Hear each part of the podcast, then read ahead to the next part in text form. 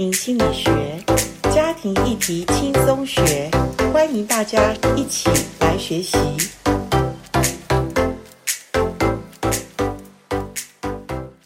欢迎来到家庭心理学。今天我们家庭心理学谈一个很重要的议题，而且这个议题是从一本好书来的。呃，我们承接我们读书会谈家庭的议题，已经走了三分之二了。今天谈的是。家庭里面很重要的所谓沟通，哈，因为我们都知道家庭的沟通是家庭生活的枢纽。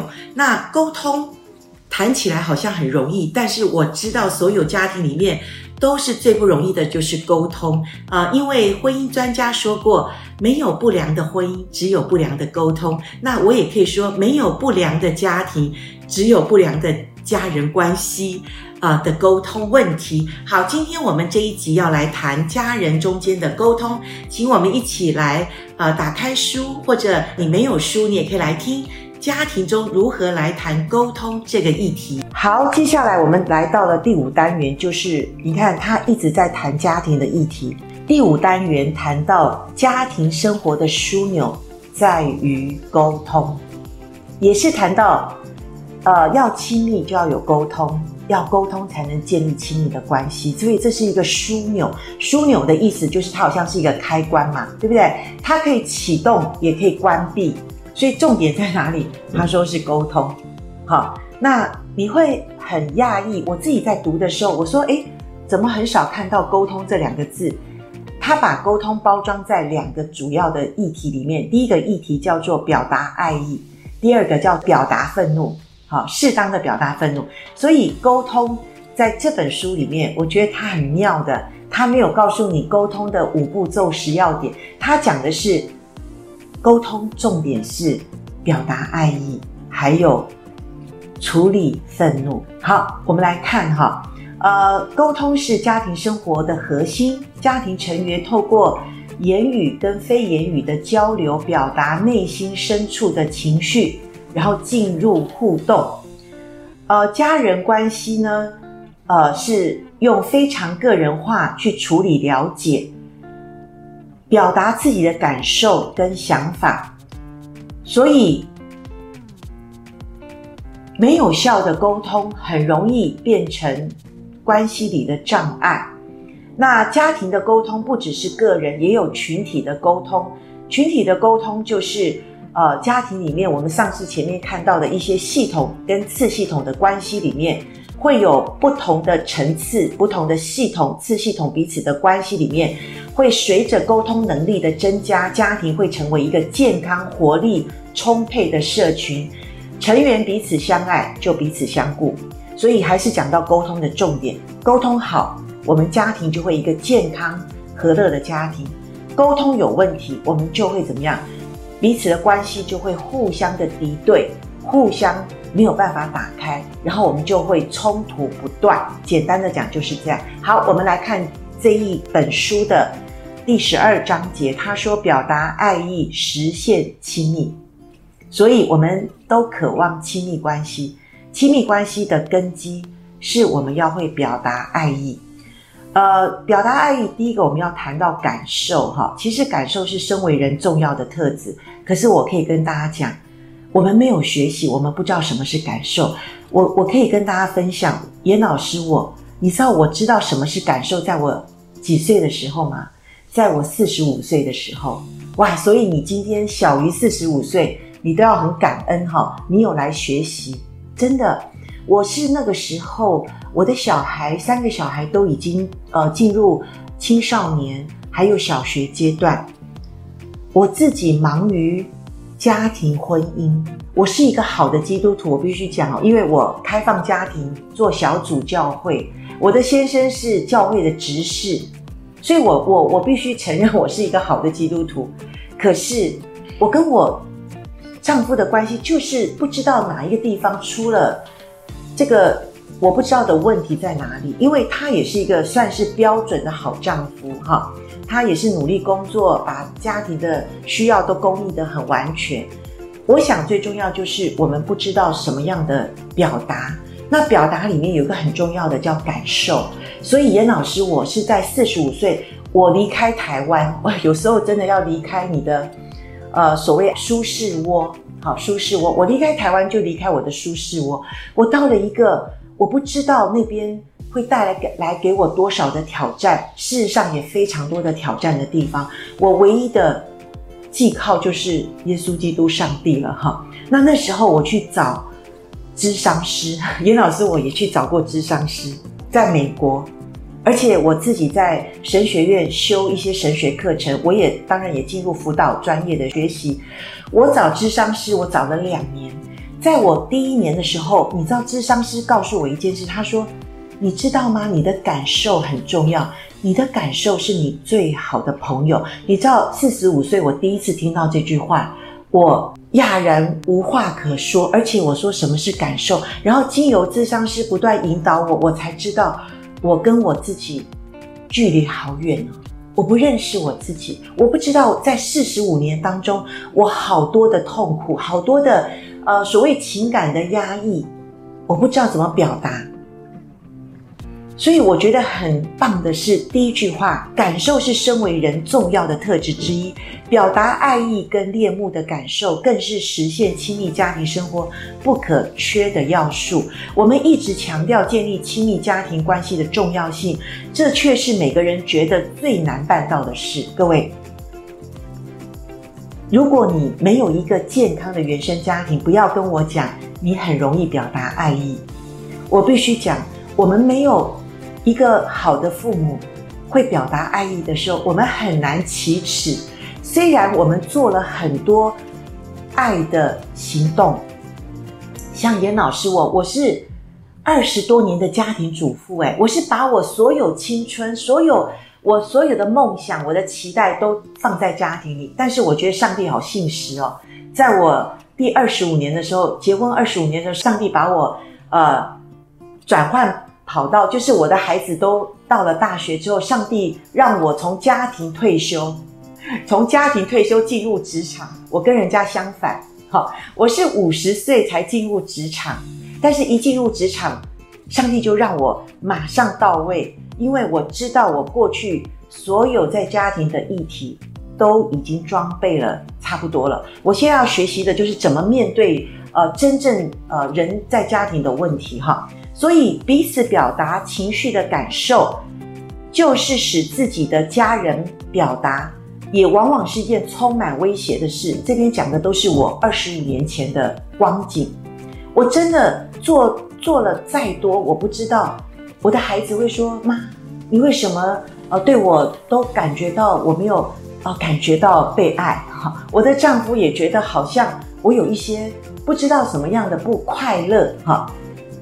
但是感谢主，在我第二十六年的时候，我的大儿子，他那时候已经大学，呃，差不多大三、大四的时候，他有一天告诉我：“妈妈，你长大了。”他说：“妈妈，你长大。”我说：“妈妈哪里长大？”他说：“妈妈，你越来越会表达感受了。”诶，这是我儿子告诉我的哦，我的家人，我亲密的孩子告诉我的，所以我知道。我越来越能够面对这件事，所以，呃，因为我们不敢面对感受，所以我们就容易受伤。我们不止自己受伤，我们容易让人家受到伤。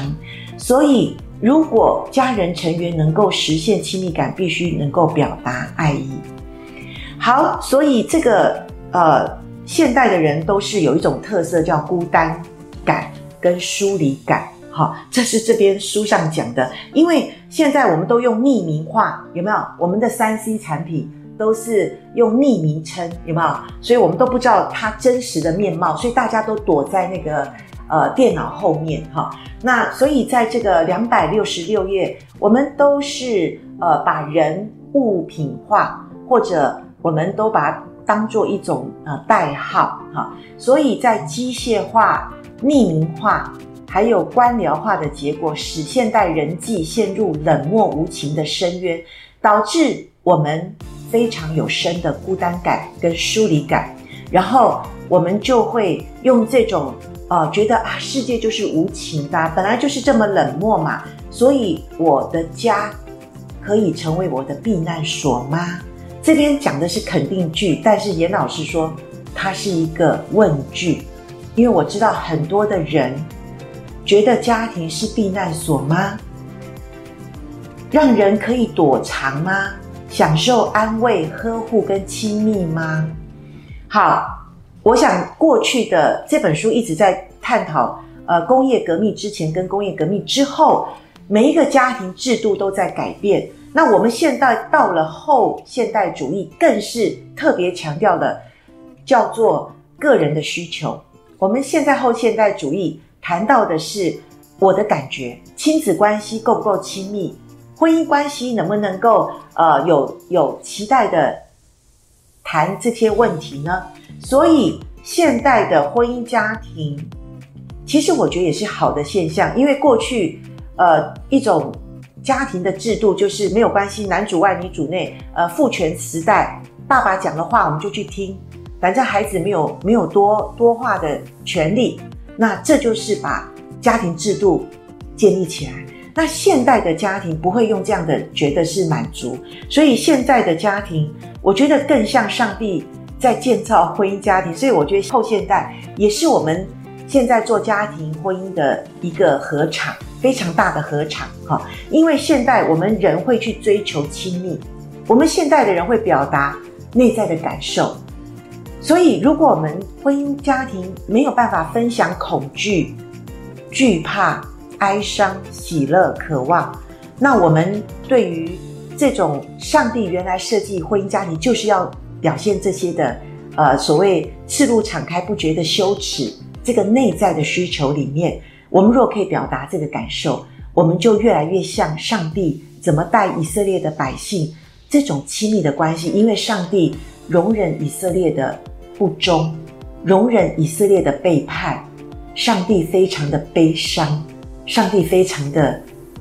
难过。所以，我们如果认识婚姻家庭，我们可以更体会圣经上帝对人的爱。好，所以表达爱意很重要。表达爱意，当然，我现在比较会跟我三个孩子说 “I love you”，我爱你。好，然后我们有时候在电话里面，最后都说 “I love you”，妈妈爱你哦。哦，他们也说 “I love you”，我们就会互相的说“我爱你”这三个字。哈，表达爱意带来的影响很重要。首先是这个表示人第一个受益者。当你说“我爱你 ”，“I love you” 的时候，对方当然会很开心。真正的收益还是你讲话的这个人，好，因为当我们紧闭自己的感受，会对我们的身体、心理都不健康。对身体而言，压抑情感会导致呃溃疡，还有其他的疾病；对心理而言，会丧失自己全然接触亲密关系的机会。所以这边讲到男生哈，男人比较受压抑，是因为受了很多文化的影响。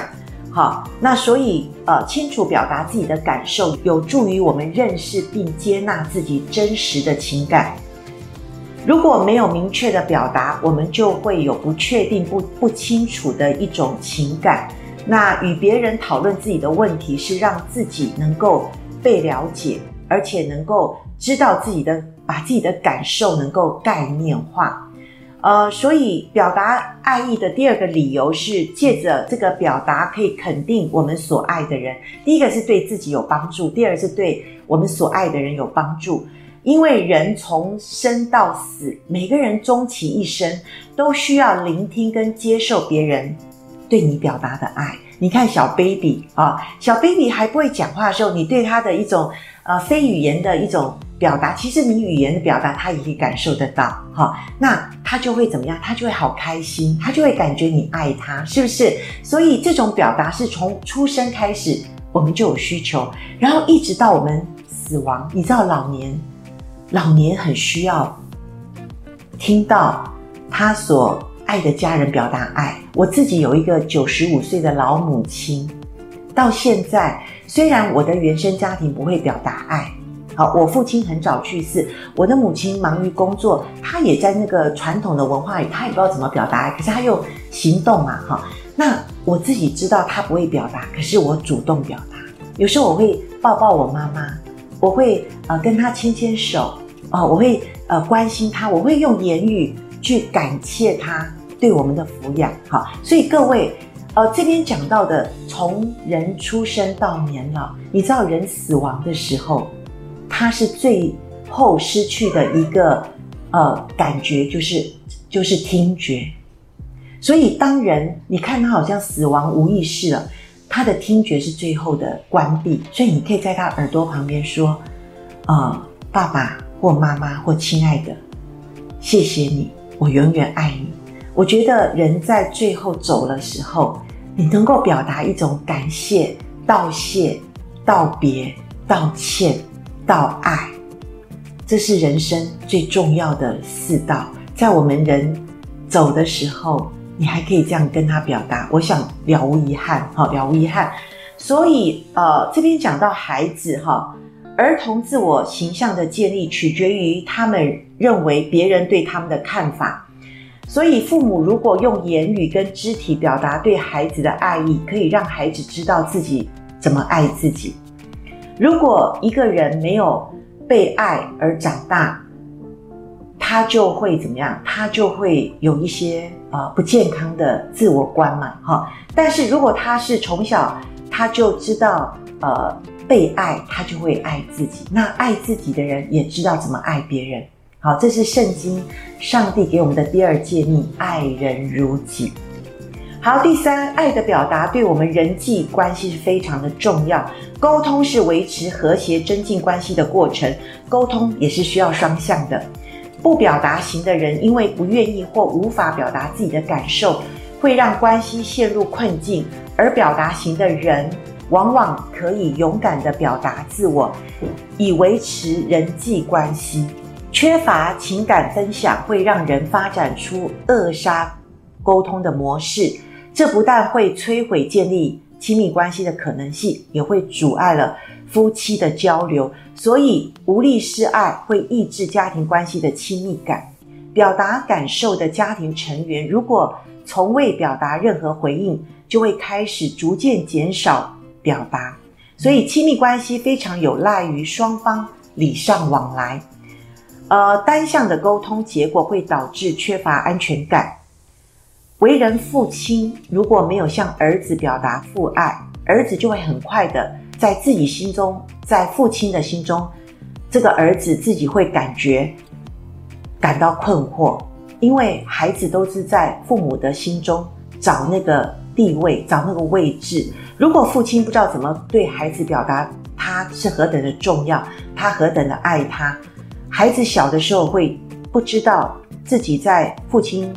心中的地位，这种不安全感会产生另外一种行为，叫做愤怒。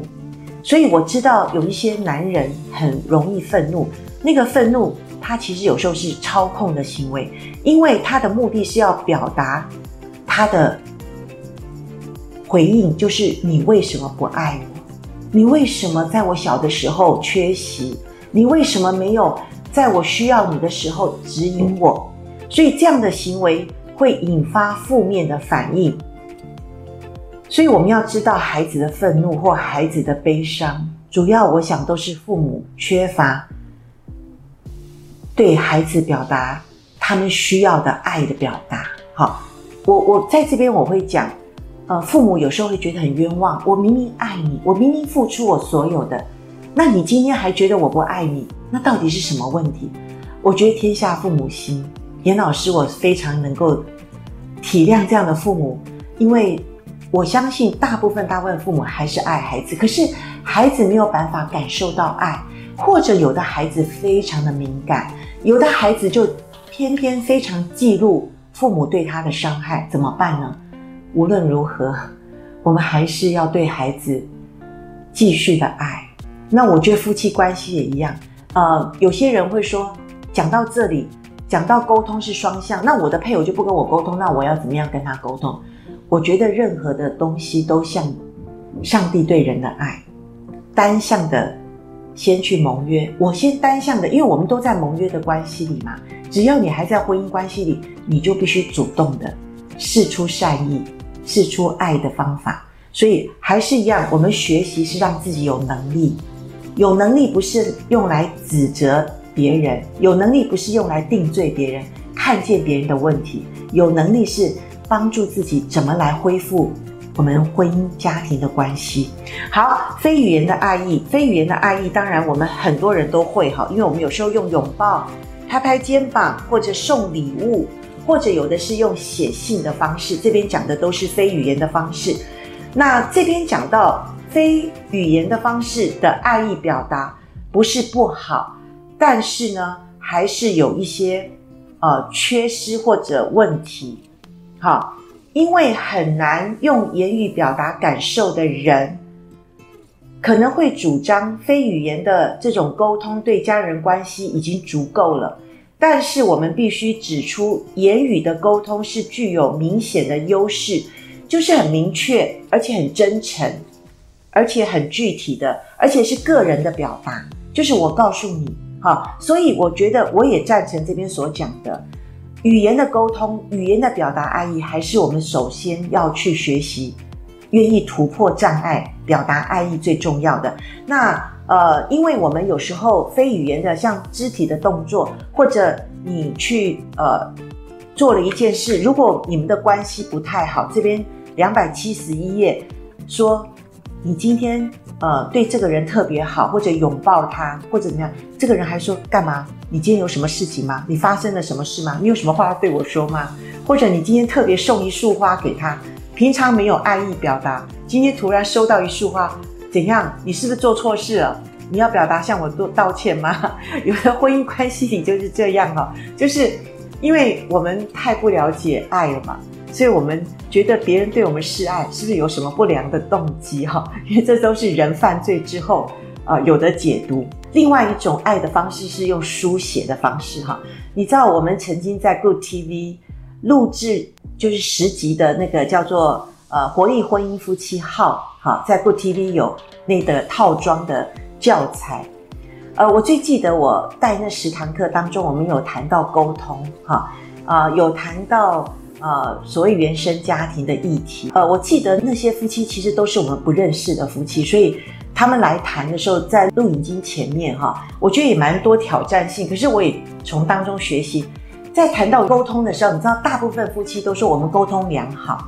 我最记得那一集，我问在座的大部分人都说我们沟通还不错。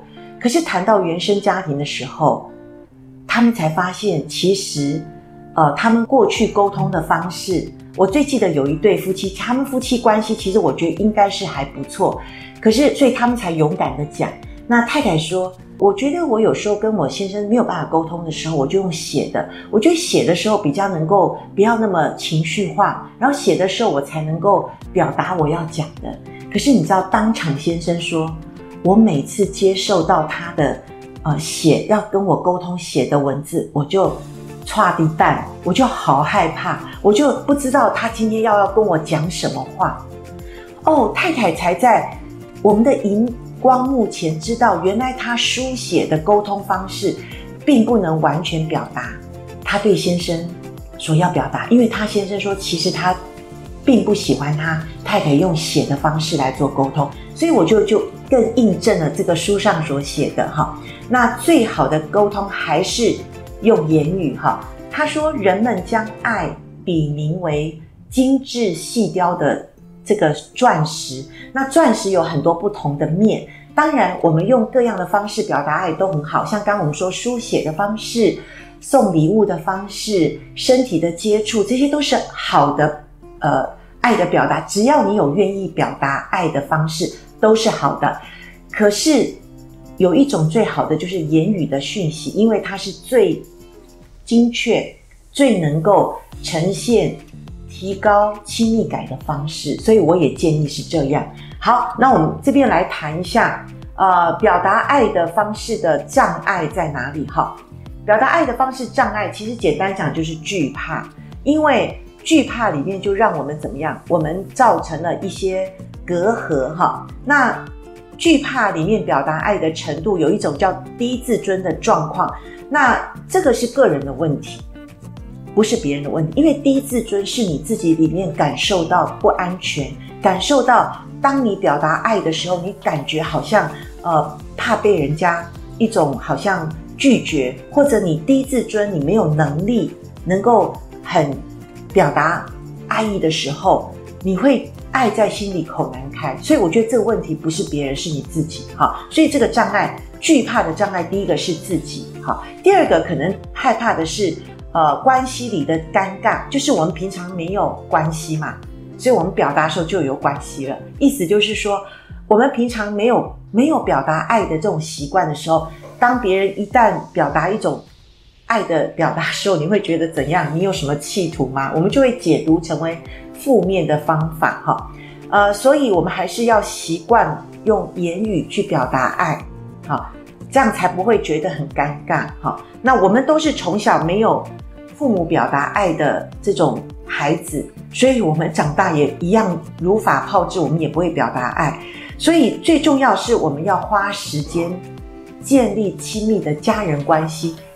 回到最基础，就是我们还是要花时间在一起，因为花时间，我们才能够呃彼此了解，然后彼此能够坦诚，然后彼此能够说出我心里的想法跟感受。好，好，再来两百七十四页谈到的是未深入自己内在的感受，所以就对于感受的情感表达就很难抓住感受的本质，无法确定承认跟表达这份情感。各位。呃，我刚开始已经讲了，表达感受这件事，严老师自己也至少学了两年，而且跟着辅导，跟着在美国一位咨商师，他不断引导我，我才了解，我才深入明白一点点这种哦，什么什么是我自己，我的感受在哪里，我才知道沟通是什么，所以这真是不容易的事哈。所以影响阻碍沟通也是文化的期待，因为。譬如说，期待男人对爱的表达，呃，男人在生物学的印证里面是比较难用言语表达，这个是呃，上帝创造我们男人不是呃 比较不善于表达哈，但是不是说我们不善于表达，我们就不能表达，因为两性的表达的差异，其实也是社会化过程中产生无形对人的一种标签化。也就是很多人，呃，在看孩子的时候，你知道孩子怎么认定自我形象？就是他看父母怎么看他，他就怎么看自己。所以，如果从小一个男孩子他在哭，我们大人就说不要哭，不要哭，男孩子不能哭。哦，这个男生就他也搞不懂，这个小男孩他搞不懂，他说哦，我是男生，所以男生是不能哭。那有人欺负我不能哭，那我要怎样？好，忍住，我就要开始用拳头，是不是？我就开始表现我很坚强。然后，如果我们父母不懂，然后又加强他这个的反应的话，你知道你的儿子他就会成为一个呃内在充满了愤怒，可是他用拳头来去面对，好，然后他就会觉得说，我就是要怎么样？我就是要用拳头或者用一种力量来反对压榨我的人。所以它就会叫做自我应验的预言，这心理学讲的。我们心里有一种好像内在的誓言，我们就会外在行出来，就叫做自我应验的预言。好，所以各位，你要怎么让孩子有一个好的自我观？你还是要怎么带他？哈，所以我必须讲这个，透过不同的方式来去暗示你的儿子，真正的男人是什么样的一个表达方式。他就会成为未来他自己建立他自己，还有他未来亲密关系。你知道，父母都已经影响你的孩子了。好，再加上如果男孩子到了他同才的关系，譬如说到了大学，或者到进了社会，呃，因为每个家庭差不多都会用男人的观去去影响孩子，男孩子。所以，男人如果表现亲切、温柔、彬彬有礼，向人表达自我的时候，有的人就会觉得他是丧失了自我的男人的尊严，所以男性的形象往往不包括在爱意跟心地温柔的行为。不过我觉得不见得，像我自己觉得我的儿子是会非常会表达爱的，而且他非常有一些所谓的彬彬有礼的这个。那我很感谢神，因为我。呃，在二十多年前，我开始学习，我开始改变，然后我就对孩子有一些不同的这种引导，好，那所以男人一样可以表达爱，可以表达真诚的自己，好，那所以这就是我们父母怎么去影响我们的儿子。那亲子关系爱意的表达很重要，孩子的发展过程中，就是会影响这个情感的连接，情感连接上，呃，如果遭受父母拒绝的孩子，就会有所谓长大的时候，他就会有这个方面的缺陷，然后他会更重要的是，他的问题是呃，对于这种缺陷的情感连接，他会非常的牢固，这就是我们谈的原生家庭的问题。好，这就是原生家庭的问题。好，所以呃，今天我想谈到这边呢，其实我觉得谈到男孩子的。呃，这个一被情感的压抑，我觉得最重要的是，如果我们做妻子的，你要了解你的丈夫，你要鼓励，你要赋能，你要赋能你的丈夫，就是鼓励他表达他的想法。他可能不会谈感受，你先鼓励他的想法，这样才能够让你们的沟通无障碍。所以，我们做女人的，不要一直一直的，就是好像呃斥责或者。论断我们的丈夫说：“你看他不会，所以我为什么要？那你就，你就叫做你的自我应验预言实现了，这样懂吗？我们要做一个有智慧的妇人，我们才能够让婚姻中、让家庭中的沟通能够无障碍。那有好的沟通，才有好的婚姻。好，这是我在这一段特别强调的。好，我们学习中的人，特别女性很多。”女性，你要认识男人，他在社会这个氛围里面所被塑造出的难以启齿，所以我们要鼓励他，我们要不断地增强他可以谈话的内容。当他谈出来的时候，我们就鼓励他，他就更能够谈出来，好不好？好，这是很重要的一个观点。好，接下来亲子的问题的爱意表达就是，呃，孩子。他从小受着父母对他爱的表达，深深影响他自我观，深深影响他未来建立他亲密关系的这个种子已经撒在他里面了。所以你知道父母的这种亲子教育，哇！现在我觉得我养了这个三个成年的孩子，我才赫然发现父母好重要。这个亲职教育啊，其实真是。不简单的一个人生中最大的课题诶，因为我们是影响人的一辈子诶，好，所以在工业革命以前，父母亲有可能一起完成工作，一起照顾小孩，但是到了呃所谓工业化的兴起以后，呃，男人大概出外工作，女人是因为要生养孩子，她要照顾家庭哈，所以不管女人有没有工作，女人大概以家庭为重，所以呃在。这种父母亲，呃，各自有不同社会角色的时候，孩子相处的方式也各有不同。那所以有证据显示，父母亲与子女相处的差异很早就开始了，而且随着孩子的抚育过程渐渐的增长，母亲倾向于直接能够多花心思在孩子身上，所以他会对孩子的影响非常的深，好。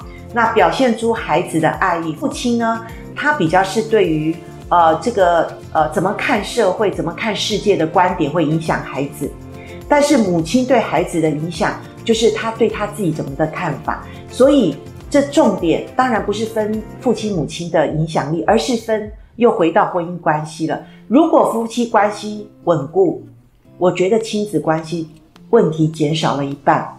好，当然我们当中有一些是单亲家庭，那我也不能说哦，那你现在已经单亲了，难道你孩子就会有问题？不一定。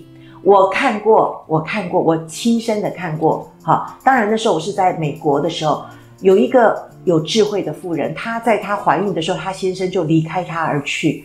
她从孩子出生到她孩子已经成年，呃，她付出了很多的代价，也因为这些，她依靠神，她不断的学习。只等到他孩子已经成年长大，他成为单亲事工的负责人。你知道，这就是上帝预备我们，哈，预备我们要去投入一些，呃，也许我们生命中不容易的事，但上帝就使用这个姐妹成为单亲事工的负责人，然后她的孩子非常的健康，好，所以我觉得重点，当然，如果我们呃不可避免的婚姻的问题，但我们也不要延续到下一代。我一直在强调，伤痛不代传。我们这一代一定要停止那种伤痛。所以，呃，我们说，呃，当然会表达型的父母会教养出表达型的子女。那如果会表达，当然就会建立比较健康的自我。所以母亲对女儿和儿子的爱比较公平，而父亲对待儿子跟女儿的这种方式可能比较刻板印象，是这本书讲的哈，在两百七十六页。孩子到了青春期的时候，父亲看女儿是需要以温柔对待孩子，比较包容、拥抱、肯定；但是父亲对儿子可能加以什么严厉的处置。其实我觉得不一定到青少年，可能在呃儿童期，如果父亲对孩子，尤其对儿子不是那么表达爱意的时候，到青少年他更难了，因为青少年的儿子跟他对撞，他怎么可能表达爱意呢？所以，呃，我们又讲了，男人之所以在亲密关系中如此挣扎，是因为他们未曾经历来自父亲的温暖关系。个性化的过程对男孩子而言特别的困难，因为他们首先必须在心理上与母亲分离，然后与父亲产生男性认同的角色，然后要跟父亲连结，而父亲太多的用拒绝、无能、缺席。的方式面对儿子，所以被冷漠疏离的父亲，因为可能婚姻关系有问题，或者孩子觉得父亲缺席，父亲不知道怎么表达爱，父亲就成为家庭的陌生人。所以很多男孩子因此被独立处理内心混乱的感受问题。所以你知道一代传一代，男孩子不知道怎么处理内心，然后进入婚姻。家庭，呃，在交往恋爱中，我们就要希望我们的单身男性能够尽量的学习表达。那在婚姻里面，呃，如果能够表达，就会有亲密关系。如果有亲密关系，夫妻关系没问题，亲子关系就比较好处理。所以，男孩子长大成熟的时候，要知道怎么分享自己的感受。他建立的基本的要素是在自己原生家庭，父母有没有让孩子能够有表达的机会？好，婚姻中爱意的表达是男人陷入进退两难的局面。那你看，我觉得他这边一直讲男人，因为男人真的是在沟通里面是不容易的，这是我们妻子要会了解认同的，好不好？所以不要一直怪男人不会沟通，我们女人要帮助他，引导他。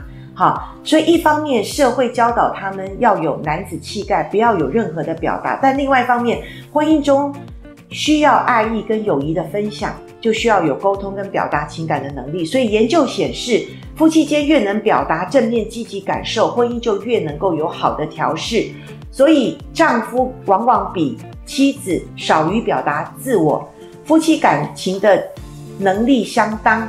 则夫妻就容易有调试很好的能力，所以我要讲，亲爱的姐妹、亲爱的妻子、亲爱的女性朋友，你多一点的学习，你大部分的学习目的就是要来帮助你的丈夫，能更多的能够有情感的表达，能够跟你建立好的关系，能够你们有快活度日的时候，然后你他能够跟你一起的。来教养你的孩子，那这时候呢，你们就有好的家庭循环嘛，对不对？然后不管自我表达的呃总量如何，夫妻间有相似程度的自我表达，就显示他们拥有健康的婚姻。夫妻亲密关系能够表达自我，就能够有调试程度，调试程度的越好越高，双方就能够。将婚姻带入更好的境界，所以这就是沟通，沟通再沟通。婚姻家庭要好的关系就在沟通，沟通的建立基础就是在表达。表达什么？表达我对你的注重，我对你的爱，我对你的关心。哈，好，所以有一些因素让妻子无法。好，我们现在讲到妻子，女人，首先是。女人表达爱没有得到回报，好，所以她就不想再继续做。第二个是，呃，双方都没有办法放下防卫机制，坦诚的程度，所以妻子对丈夫就不想表露全部。好，那当然第三个是子女的出生，孩子的出生占有妈妈很多的时间跟精力。好，那所以呃，妻子在这三种前面讲的三种问题里面，好，就是他第一个没有得到回报，第二个你不对我坦诚，我对为什么要对你坦诚？第三个有了孩子没有时间精力了，种种的问题里面。最后他会觉得，那所以婚姻中的权力关系为什么都是你主导？为什么我不能够提出意见？其实这些的所谓婚姻中的爱与权力、权力与爱，都是在这个拉扯当中，我们因为想要控制。其实我觉得控制不是不好，也不是问题，但是就是我们建立的基础在哪里？因为控制里面如果没有爱，我们就会想。怎么样占上风嘛？我们就想要主导对方，可是对方又不想让我主导时候怎么办？我们就会拉扯，我们就会站在彼此对立的关系，就会有权力相争，有权力相争，我们就没有爱的关系了哈。所以这种呃这一类型的婚姻关系里面，呃，女人如果还在争权力的关系，那她就会丧失了爱意。当女人丧失了爱意，她就会怎么样？她就会把冷漠的丈夫视为他本来就是这样子的一个人，所以他就怎么样？享有支配控制权，或者他就放弃控制权。对于妻子女人来说，那在这个情况下，婚姻关系就会呃装作不感兴趣。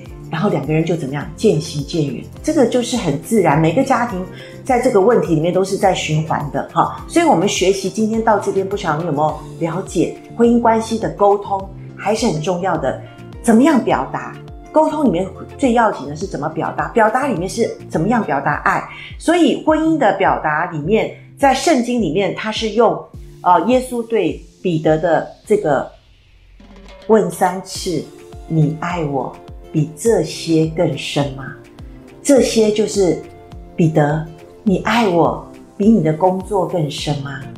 彼得，你爱我比你的服侍更深吗？彼得，你爱我比你的面子还深吗？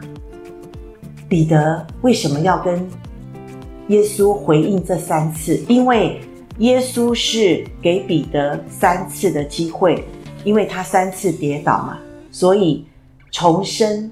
三次对上帝的爱，所以其实耶稣不是为了满足自己，耶稣是要满足彼得，或者让彼得再三的肯定，他真的是爱主。所以感谢主，你知道上帝对我们的爱就是恒久忍耐，又有恩慈。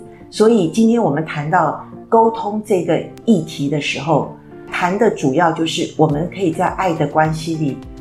坚持不放弃吗？我们愿意在爱的关系里，虽然我们不断在沟通里面，我们常常失望，我们常常挫败，甚至我们受了原生家庭很多的捆绑。可是我们愿意在爱的关系里，这叫做走第二里路，因为我们跟我们的家人关系是这么的亲密。我们要走一辈子的道路，就必须要不放弃，而且常常有恩慈。常常愿意给对方再一次的机会，学习上帝爱我们的爱，这种就是呃盟约的爱。你可能会很好奇说，诶，谈沟通怎么没有谈沟通的五步骤或十要件呢？怎么谈的是亲密恩爱、表达爱意呢？我相信我们的家庭关系里面，我们如果有好的关系，我们就有好的沟通。有好的沟通，我们就会建立好的关系。所以，虽然我们现在在谈沟通的议题，各位，我相信你不会否认，要有好的沟通，必须要建立一个呃比较安全的关系。那安全的关系就是要表达我对家人的爱，我接受了家人的爱，我们就会有好的沟通关系。好，接下来我们还有再谈沟通，请大家锁定。再见，拜拜。